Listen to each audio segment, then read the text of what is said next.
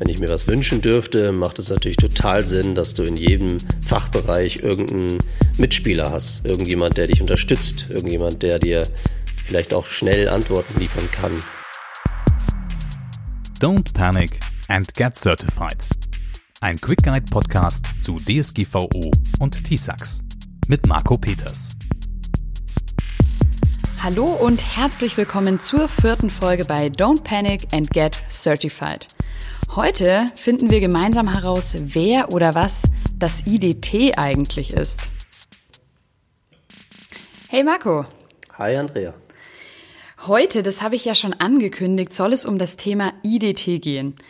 Bitte spann uns mal nicht länger auf die Folter, sondern sag erst mal, was, wer oder was ist denn das IDT?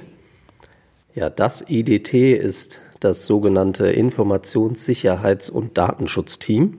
Für uns ganz wichtig, wenn es im Unternehmen eben ein Team gibt, was uns als externe ISB, als externer DSB unterstützt. Ja.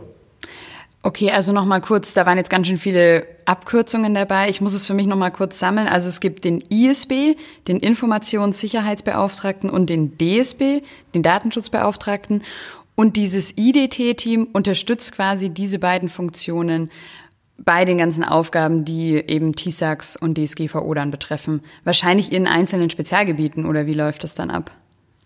Unabhängig davon, ob jetzt ein ISB, also ein Informationssicherheitsbeauftragter oder Datenschutzbeauftragter extern bestellt ist, ja, also auch nicht ständig im Unternehmen ist, oder ob es ein interner ISB oder DSB ist, brauchst du trotzdem ähm, ab einer bestimmten Größenordnung, also ich denke mal, das fängt schon an bei 50 Mitarbeitern, brauchst du jemanden im Unternehmen, mindestens jemanden, der das Ganze vielleicht koordiniert, der für, vielleicht auch für eine bestimmte Fachabteilung ähm, auch Übersetzer ist. Ja? Das heißt, ähm, wenn du eine bestimmte Fachabteilung hast, wie das Rechnungswesen, wie das Personalwesen, wie die IT, ähm, dann denken wir an irgendwelche Produktionen, an Softwareentwicklungen, ja, wenn du überall in diesen Abteilungen jemanden sitzen hast, der dein, äh, deine Unterstützung ist für die entsprechenden Themen, dann hast du nicht nur einen, einen Übersetzer, sondern hast auch jemanden, der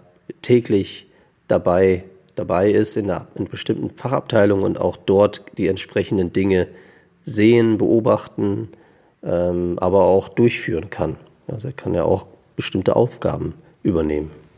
Okay, das heißt also, der ISB und der DSB können auch von externen Unternehmen kommen oder externe Berater sein, aber dieses interne Team muss oder sollte quasi immer intern sein. Ist es denn Pflicht oder ist es eher was, wo du sagst, das würdest du jetzt Unternehmen empfehlen, sowas zu haben? Stell dir vor, du hast jetzt beides extern bestellt und ich sage, stell dir vor und ich würde mal eher sagen, das ist tatsächlich so der, das, was wir am häufigsten vorfinden.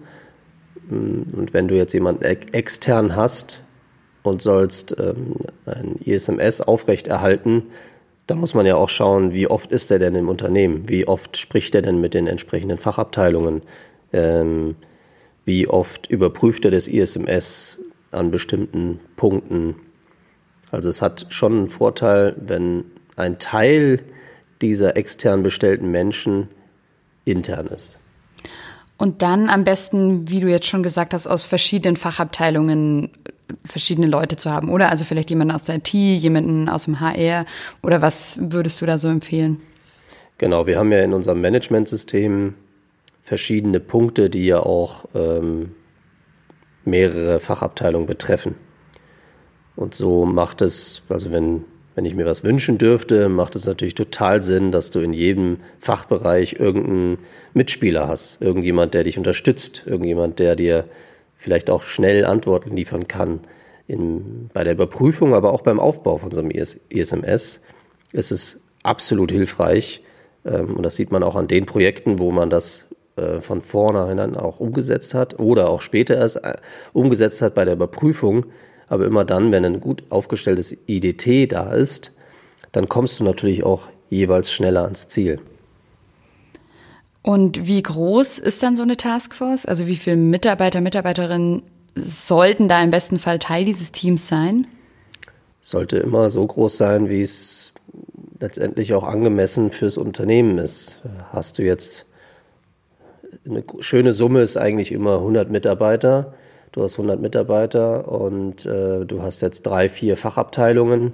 Dann suchst du pro Fachabteilung jemanden aus und dann hast du drei, vier Leute im IDT, die gemeinsam mit ISB und DSB dann genau diese Themen bearbeiten.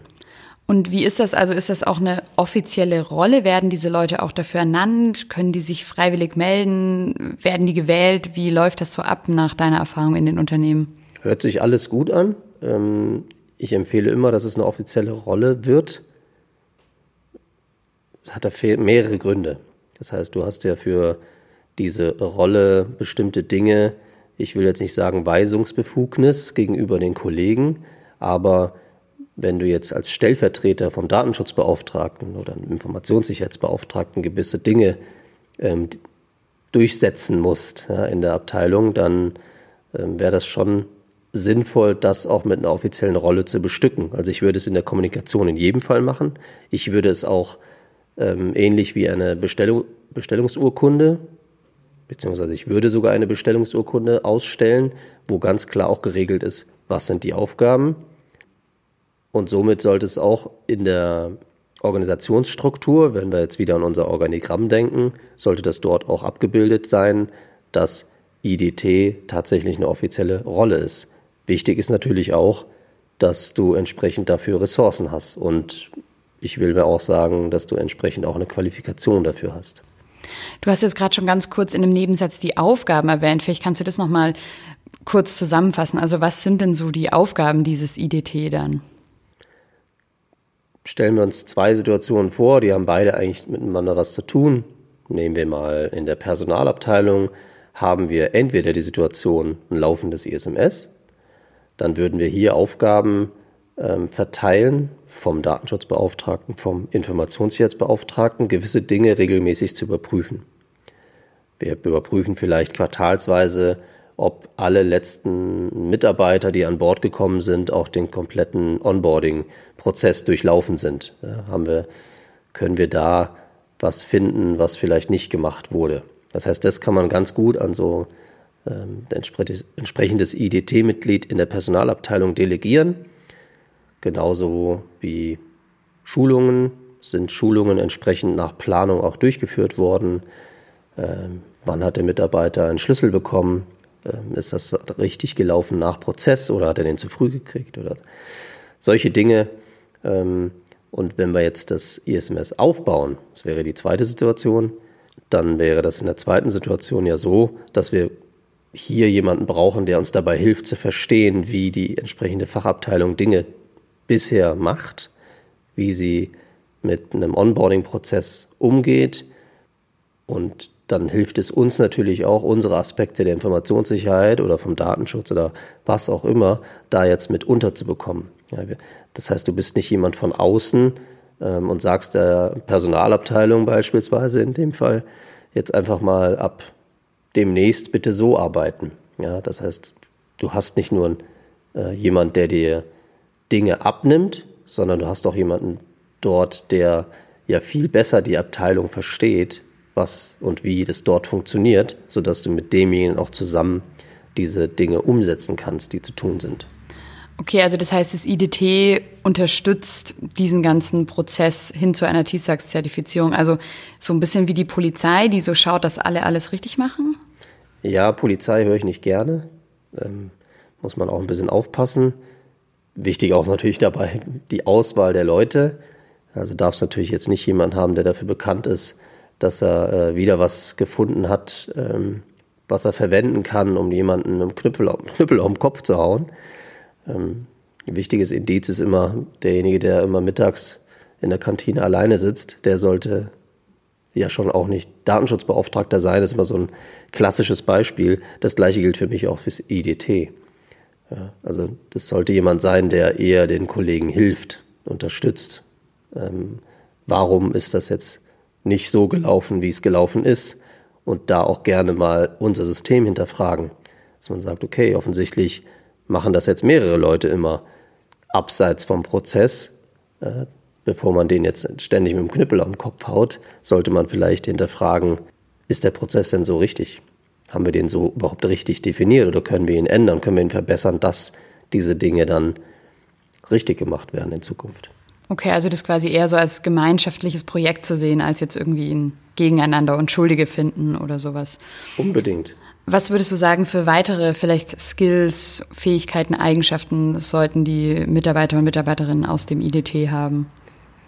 Ja, wichtiger Punkt wäre natürlich, wenn es Mitarbeiter sind, die schon von der Natur aus in irgendeiner Form ähm, immer schon interessiert sind, Dinge zu verbessern, vielleicht auch ganz gut organisiert sind, dass sie vielleicht das eine oder andere auch schon im Unternehmen umgesetzt haben an, an Maßnahmen, die vielleicht den einen oder anderen Prozess verbessern.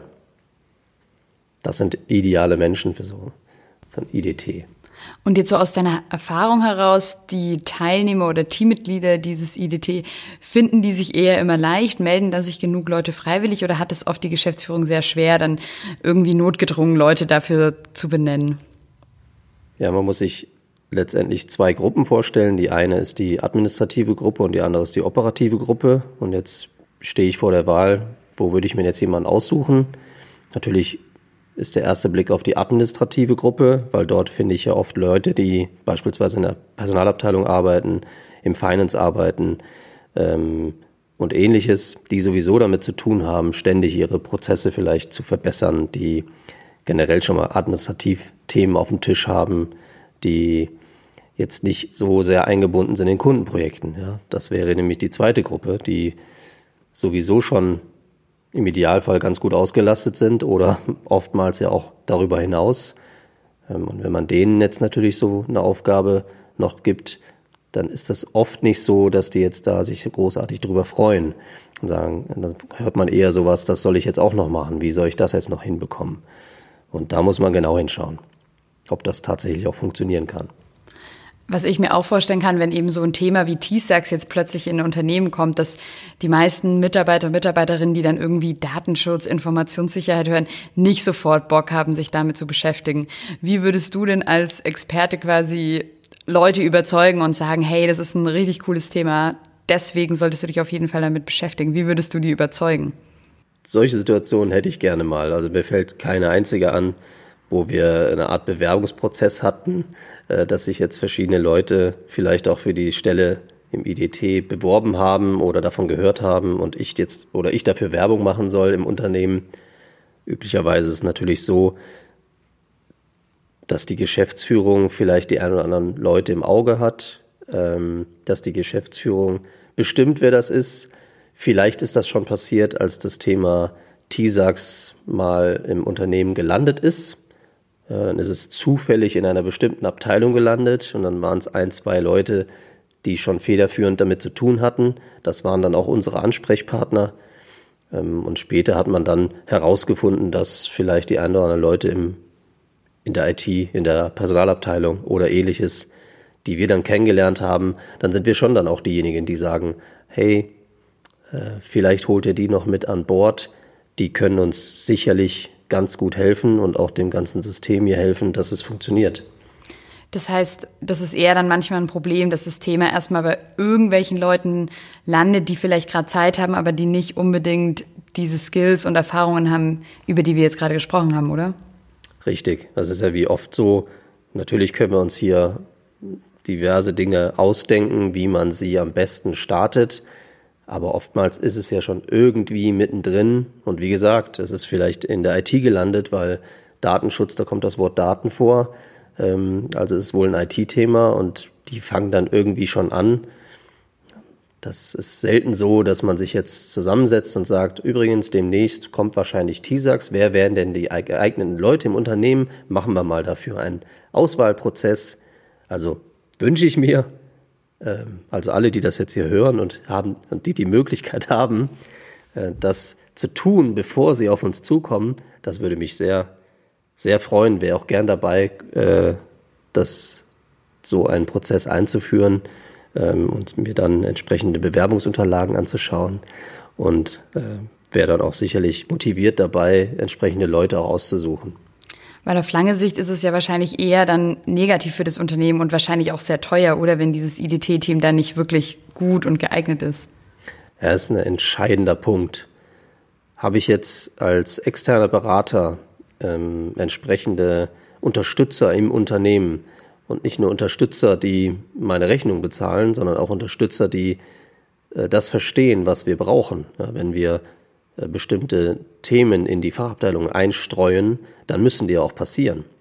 Und wenn du pro Fachabteilung jemanden hast, der dich unterstützt, der dafür sorgt, dass die Dinge passieren, dass die Dinge umgesetzt werden, dann ist es letztendlich auch eine bessere Zusammenarbeit und eine bessere Zusammenarbeit bedeutet ein besseres Projekt und ein besseres Projekt ähm, in, vor allem für den Auftraggeber bedeutet dann auch kostengünstiger. Ja, je chaotischer das Projekt, je, äh, je mehr du im EDT Leute hast, die vielleicht auch sagen, ah, mache ich morgen, ähm, habe ich keine Lust drauf, äh, ich habe eh zu viel zu tun ähm, oder ähnliches, da kannst du dir schon vorstellen, dass das unsere Arbeit verdoppelt, verdreifacht. Manchmal stehen wir dann kurz vorm Audit und dann heißt es, ach wisst ihr was, bringt uns da jetzt irgendwie durch, äh, wir hatten einfach keine Zeit dafür. Und das ist einfach nicht schön. Und äh, dann wird so ein Projekt mindestens doppelt, wenn nicht dreimal so teuer. Und es macht keinen Spaß. Also es spricht viel für ein IDT. Okay, alles klar, dann vielen Dank, Marco. Dann hoffe ich einfach an dieser Stelle, dass sozusagen die richtigen Leute hier diese Folge hören und die dann alle danach ganz engagiert und motiviert Teil des IDT werden wollen. Ja, da freue ich mich besonders drauf. Das war mal wieder eine neue Folge bei Don't Panic and Get Certified. Wir haben von Marco heute erfahren, was das IDT ist, nämlich die interne Taskforce zu DSGVO und TISAX. Marco hat erklärt, was die Aufgaben des IDTs sind und warum das so wichtig ist. Hast du auch eine Frage, die wir an dieser Stelle hier mal besprechen sollten? Dann schreib einfach eine E-Mail an podcast.marcopeters.de. Ich sag Dankeschön fürs Zuhören, ciao und bis zum nächsten Mal, deine Andrea.